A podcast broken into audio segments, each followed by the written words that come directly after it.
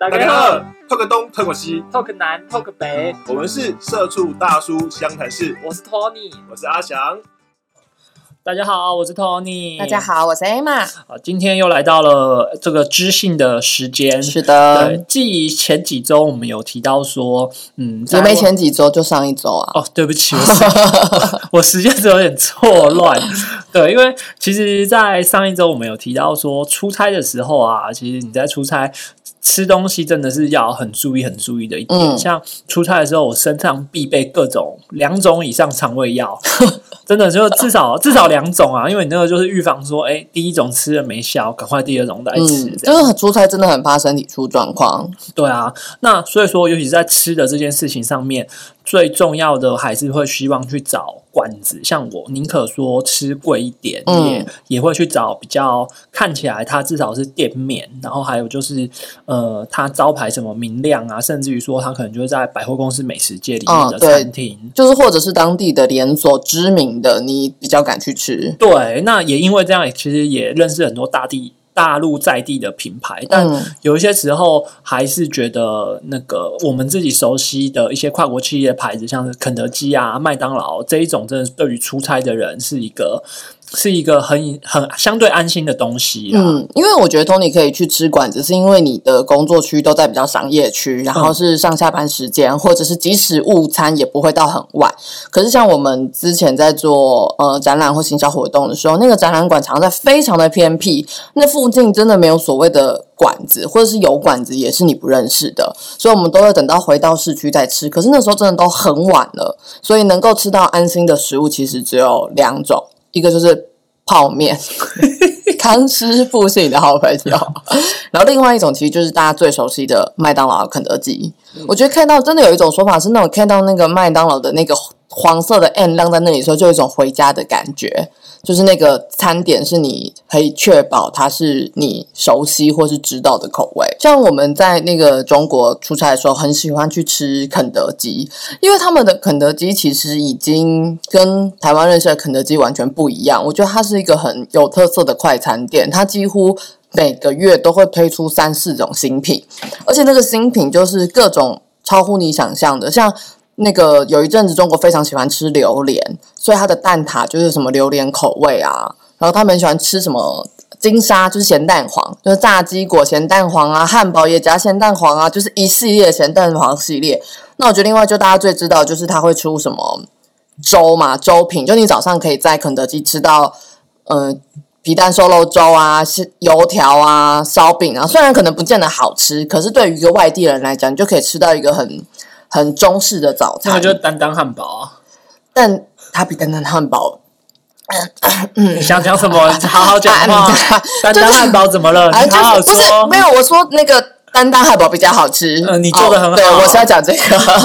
因为其实肯德基。呃，在中国，它其实比麦当劳进入的还早，所以它的布点什么也都比麦当劳多，然后比麦当劳成功。然后我觉得它有做一个很聪明的方式，是像我之前常住在那边的时候，它有发行一种月卡，然后这种月卡就是它会搭配送你什么一个月的爱奇艺的会员或什么之类，它都送你一些乱七八糟的周边。然后这个月卡就可以，比如说你每天可以喝一杯半价的咖啡，或者是你买什么宝，就是别人三分之一的价钱。所以你只要花可能三十九块人民币，然后获得这张月卡，你这个月就会被它肯德基绑住。对这个事情，那个时候我出差的时候，的确他那里同事大家都有买。那个时候是你只要买他的套餐，就某一个价钱以上的套餐，他就会自动送一个蛋挞给你。嗯嗯，对，就那嗯个月的。然后去到去门市点餐的时候，店员也会很积极的、很热络的推问你说要不要加多少钱买这张月卡。然后我那时候就想说，哎，反正我在这边待了半会待半个月，那就这个月那就干脆就买了。对，对因为像他那个，比如说，像他其实很聪明，他绑那个会呃平台影视平台的会员，其实那个差不多就比会员价还便宜一半。然后你买那个卡又送会员，所以你就会去也会去平台看电，就是看影片什么的，然后你就会变成平台的使用者。所以其实他就把这两个绑在一起之后，我觉得就是变成消费者很容易接受。然后即使像我们这种短期出差的人，就也都会觉得说，哎，反正一张没多少钱，就买来试试看。然后买完之后的那几天，你就会乖乖的去吃肯德基。对，尤其是其实大陆真的很大，那出差的时候，其实你会移动的范围大概就是在那个地方的话，你就会优先觉得，哎，我这样子至少有一餐不用去担心。嗯嗯，而且它的肯德基出的就是奇奇怪怪的餐真的很多。它之前还有一阵子冬天出那个串串，就是类似台湾的卤味，可它就泡在麻辣锅里，然后一串一串的。就你从来没有想到这种东西会出在肯德基。然后那时候你推门进肯德基，你都觉得说，哦，我来到什么路边的小馆的概念，就里头都超重的那个花椒味。对，那个串串其实它在路边卖的时候，那个味道就真的觉得很重。大大陆有两样东西，大概是我觉得很神奇的东西，一个是冷面，冷冷面是类似我们的，就是我知道的冷面嘛。对，就是你知道的冷面，嗯嗯嗯然后再来就是第二个就是串串，就是会串，然后就会在路边卖的这这两样东西，我觉得非常之神奇。嗯嗯嗯，对。然后但其实，但他们其实推出很多的产品都没有真的可以在市场上保存很，就是留存很久啦，可能口味不这么的到地吧，所以。当地人也都只是吃一吃而已，但最后留下来可能像是什么，呃，老北京鸡肉卷啊，它就是有点类似我们的烤鸭，里面有那种甜面酱。那这道菜后来就有变成他们的常设菜单，然后真的就蛮好吃的。我推荐就是去中国出差的人都可以吃这道菜。但其实肯德基不止在那个中国很有特色，我觉得它在日本也蛮有趣的。因为其实，嗯、就像日本其实没有没有原本没有圣诞节嘛，他当时在进军台湾的时候，就是没有那种吃圣诞节要特别庆祝啊，或是没有吃烤鸡这种的习俗。可是当时的肯德基就有推出，就是有说呃日本没有火鸡啊，所以圣诞节就是要吃呃可以吃炸鸡，他就以这个概念打进日本人心中，然后就让日本人就是在那时候比有一点崇尚美国文化的时候，就是觉得说，哎，好像真的在圣诞节这样特别日子可以买一桶肯德基炸鸡，所以因此就是肯德基就是在日本人心中就有留下一点地位，这样。对，因为我去日本出差的时候，正好去的路上都是吃他们在地的在地的素食店，像我那时候很常吃的是农特利，嗯嗯嗯。就几乎每一天都有一餐要吃农特利。哎，农特利在台湾现在已经很少看到了、对，农特利就是一个在台湾几乎绝迹的东西，但是农特利在日本很猛，我等一下，我我觉得我们的听众可能很多人真的不知道农特利耶，真的因为在台湾它消失的年代有一点早，对。然后你有一点老，所以你才会知道。我不想要录了。对，anyway，其实我在我们我想讲的是说，去日本其实它除了肯德基之外，他们自己也有一些自己国家里面的连锁的餐厅，那其实其实也都可以满足出差人的一些需求，包含说呃东西可能不太贵，然后呃速度又快，你其实拿了就可以走，而且重点是因为我们在我在。东京出差的时候，其实都是在是都是用那个三手线来通行。那它那些餐厅都开在商店街里面，那也就是说，你车站一出来，或者在车站周边，马上就可以买到东西吃。嗯嗯嗯，它对于出差人真的很方便，而且我觉得其实不止出差的人，就是其实对于观光客来说，这些有特色的餐饮连锁店，就是这种麦当劳、肯德基，其实也是一个蛮大的观光点诶、我相信很多人一定就是去泰国有特别去麦当劳吧？有，我有一个朋友，他就是专门去各地的素食店。嗯他会开始这个契机，是因为他在他他说他在他硕士班的毕业旅行的时候，因为他本身是一个英文很破的人，嗯那在之前他就是出社会之前，他很不敢讲英文，嗯所以他就跟着班上的有一个英文好的同学一起去泰国的麦当劳点餐。嗯那那个英文好的同学是希望说，好，你去那边至少你可以跟用透过点餐的方式跟店员有一些 English conversation。练习一下的概念，对，然后他嗯就到那边，然后他就换他点餐，嗯他就跟着店员说嗨，一句话都没说，就开始指着上面的 menu。直接用手指是不是？对这是 body language 的一部分对，然？后我那个英文好的同学就直接崩溃，他就说：“你至少也给我说个 list one 嘛。哎，所以其实肯德基就是这样，真的呃，不是麦当劳这样真的很方便，因为我连我自己都记得，我大班第一次去美国的时候，我就是自己这样子点麦当劳，点了那个麦克鸡块，因为你用纸的，店员就可以知道你要什么，然后连饮料啊什么它都有标示，所以它对于语言不通的的观光客来说真的很方便。然后再加上比如说在各地的麦当劳叔叔都有一点特别的形象嘛。比如说，很多人一定去泰国拍过双手合十讲萨瓦迪卡的麦当劳叔叔，我相信很多人都会有这张照片。对，这个我们去毕硕班去毕业旅行的时候，我就有一张。对，所以这其实是他其实让麦当劳叔叔在泰国当地有一点形象的调整。我觉得不只是这样吧，比如说像在。麦当劳在很多地方都搭配人家的饮食习惯去做菜单上的调整，比如说像我们常会知道说，呃，去麦当劳你就会点大麦克或什么啊。可是像印度这样的地方，因为他们很多人信印度教，所以他把牛视为圣物，所以其实他们不不很多人不吃牛，然后再有些人又是穆斯林，他们不吃猪，那这样麦当劳卖什么？卖鸡呀？还是你说对了？就是像在印度的麦当劳，就是他很多卖鸡啊、卖鱼啊，然后其实他们最有特色的。麦香堡这个招牌菜是，其实里头放的是羊肉。就你从该从来没有想过麦当劳的汉堡里面放羊肉，这件事情很难想象。这就跟我第一次去。去马来西亚的时候，我就看到说，哎，麦当劳它有卖那个卖饭，然后它那个那个饭就又算了，因为那时候我我觉得孤陋寡闻，不知道为什么那个饭是黄色的。后来我才知道，那个是一种香料的饭，对，那种特别香料的饭。然后它是在麦当劳里面跟着麦当劳的餐一起一起出现，它就其中一个 set。对，因为其实麦当劳在像是什么泰国啊、中国、越南啊这些以米食为主的国家，都会有卖一些米饭啊，或者是粥。比如说，在香港，他还有卖通心粉的套餐啊。对这件事情，我也想讲，就是我第一次看到的时候，也觉得超傻眼。他就是在玉米浓汤里面是有加通心粉的。然后我一开始觉得好亮眼哦，吃了两餐之后，我就找到一家茶餐厅，发现每一家茶餐厅都有这个东西。对，然后去茶餐厅吃完之后，就觉得干茶餐厅的这个超屌，然后干嘛吃麦当劳啊？笨！麦当劳就是给你个基本的饮食水准，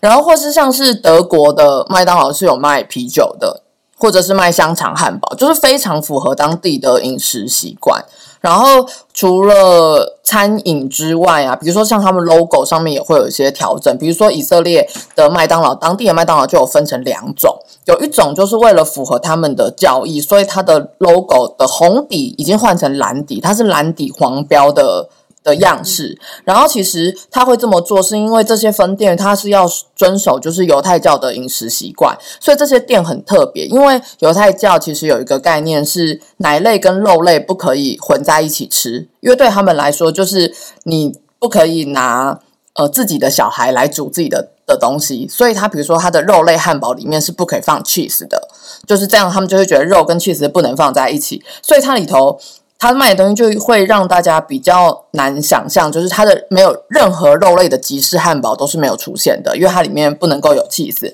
然后是它有卖汉堡的店里面就是不卖冰淇淋，因为奶类跟肉类是不能一起出现的，所以它店里头就会没有冰淇淋。然后或者是在它的安息日的时候。这些符合教育的店就会休息，其实这些都是为了符合当地的文化去做一个调整，然后能够让在地的人去享用他们的美食。尤其是讲到冰淇淋啊，其实我自己对于台湾的麦当劳就觉得有一点蛮扼腕的，就是巧克力圣代这件事情就整个从菜单里面拿掉。我是奶昔的爱好者，对，因为巧克力圣代我真的每次只要吃我就。一定会叫，嗯，然后是就不管任何状况就一定会叫，但是后来他要拿掉的时候，真的就觉得很难过。那你可以去中国吃它，还有，对。可是拿掉的时候，我有问，我有问，就是从事相关参观采购的人员，他是跟我说，他会拿掉，其实是一种成本控制的原因。主要原因是因为那个巧克力酱，那个巧克力酱相对的，在麦当劳所有品相的成本里面是比较难标准化的，因为每一个人按的那一下，可能会因为呃按的力道，或者是罐子里面还剩多少巧克力，而有一些差异，而导致说每一杯。巧克力圣代上面的巧克力，很可能有的比较多，有的比较少。那比较多、比较少的结果，就会造成说每家店在叫巧克力酱的。时间还有教的量会有点不一样，没办法做一个标准化的管理和控制，所以在最后的整个成本的评估的下面，才决定把这个品项拿掉。嗯，因为像奶昔要停售的时候，也是因为说说这些设备老旧啊，然后成本控管不易，因为奶昔的制品是比较有保存期限的嘛，所以它在呃在。就是定做这些产品，如果销售不好的时候，就很容易造成浪费。其实我觉得都是很现实面啦，就是奶昔啊、圣代这些的销售不比它的就是黄金产品，那它当然把房呃店面的空间让给更有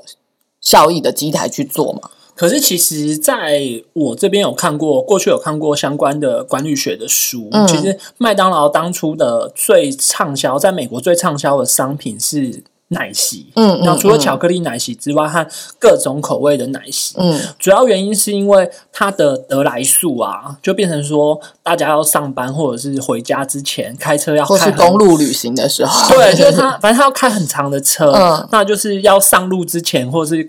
反正你就要开始上高速公路之前，就先转进去麦当劳，先来一杯奶昔，补充一点热量的概念。对，这样才有才有办法好好开车。嗯所以说嗯，在奶昔这件事情对他们而言是一个很重要的东西。那相对着，在台湾的呃麦当劳的密集度还有消费的习惯并不是这样。那再嗯加上，其实奶昔的那个机台真的很。真的清理还有各方面都相当的不容易，嗯，像我们就有，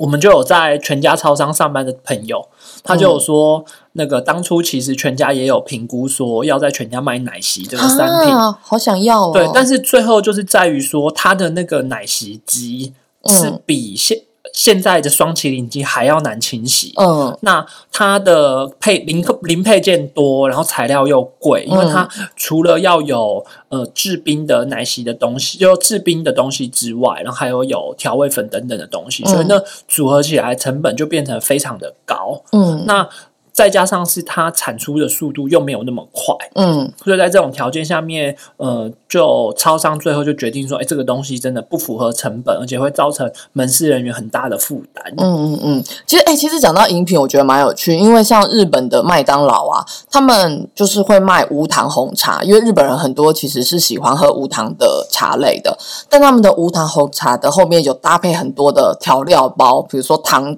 呃，有糖浆的啊，有蜂蜜啊，有不同的口味，然后你可以根据你喜欢的去调整红茶。所以我觉得像奶昔啊、红茶这些饮品也都是根据当地的习惯去做一个调整。对啊，那个奶昔呢，最后就弄成说他给你清奶昔，然后你旁边再有一个水果吧，自己去那边加加这样东西。对啊，那那个好像也可以是一种做法、啊。诶，那这样说起来，其实台湾的麦当劳是不是没有一个很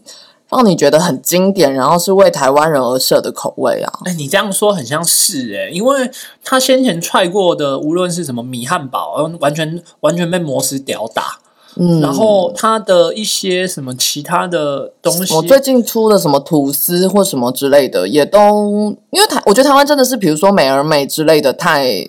多，然后他要找替代品太容易，所以好像真的没有想到什么让人觉得说符合台湾口味，来台湾一定要常常看的麦当劳品相。对，也有可能跟台湾经营的公司有关吧。嗯可能他会觉得我麦当劳就是要让大家吃一个标准，嗯、大家想象中的美国味。对，嗯对所以其实与其说在这边加很多在地的台湾口味，而且他们过去也尝试过这样子的做法，但是就是都频频失败啊。嗯，哎、我突然想到一件事，嗯台湾的麦克鸡块是六块，但是在中国还有很多地方是五块，哎，真的，对啊，我突然很想知道为什么，哦，我去了解一下为什么，再跟大家分享好了。对，有可能但价钱差不多，然后但是他们就是少一块，是因为台湾用普丰的鸡嘛？他们是美国直接进口的鸡块，成本比较贵我。知道，但他们的纸盒比较小，因为五盒就是他用那个小纸盒，然后六盒我们就是一个长长方方形。的纸盒对，会不会也有可能跟过去开？因为六块鸡块算是在台湾很长寿的一个商品，至少已经热销。有麦当劳的时候就已经有这道商品了。嗯，因为我嗯记得我小的时候第一次吃麦当劳，我就已经见识到六块鸡块是装在一个绿色的盒子里面。然后长方形的，对，长方形的，边有洞，对对对对，旁边有洞，然后然后甜那个那个糖醋酱就非常惊艳，就是哦，这个酱太好吃了吧？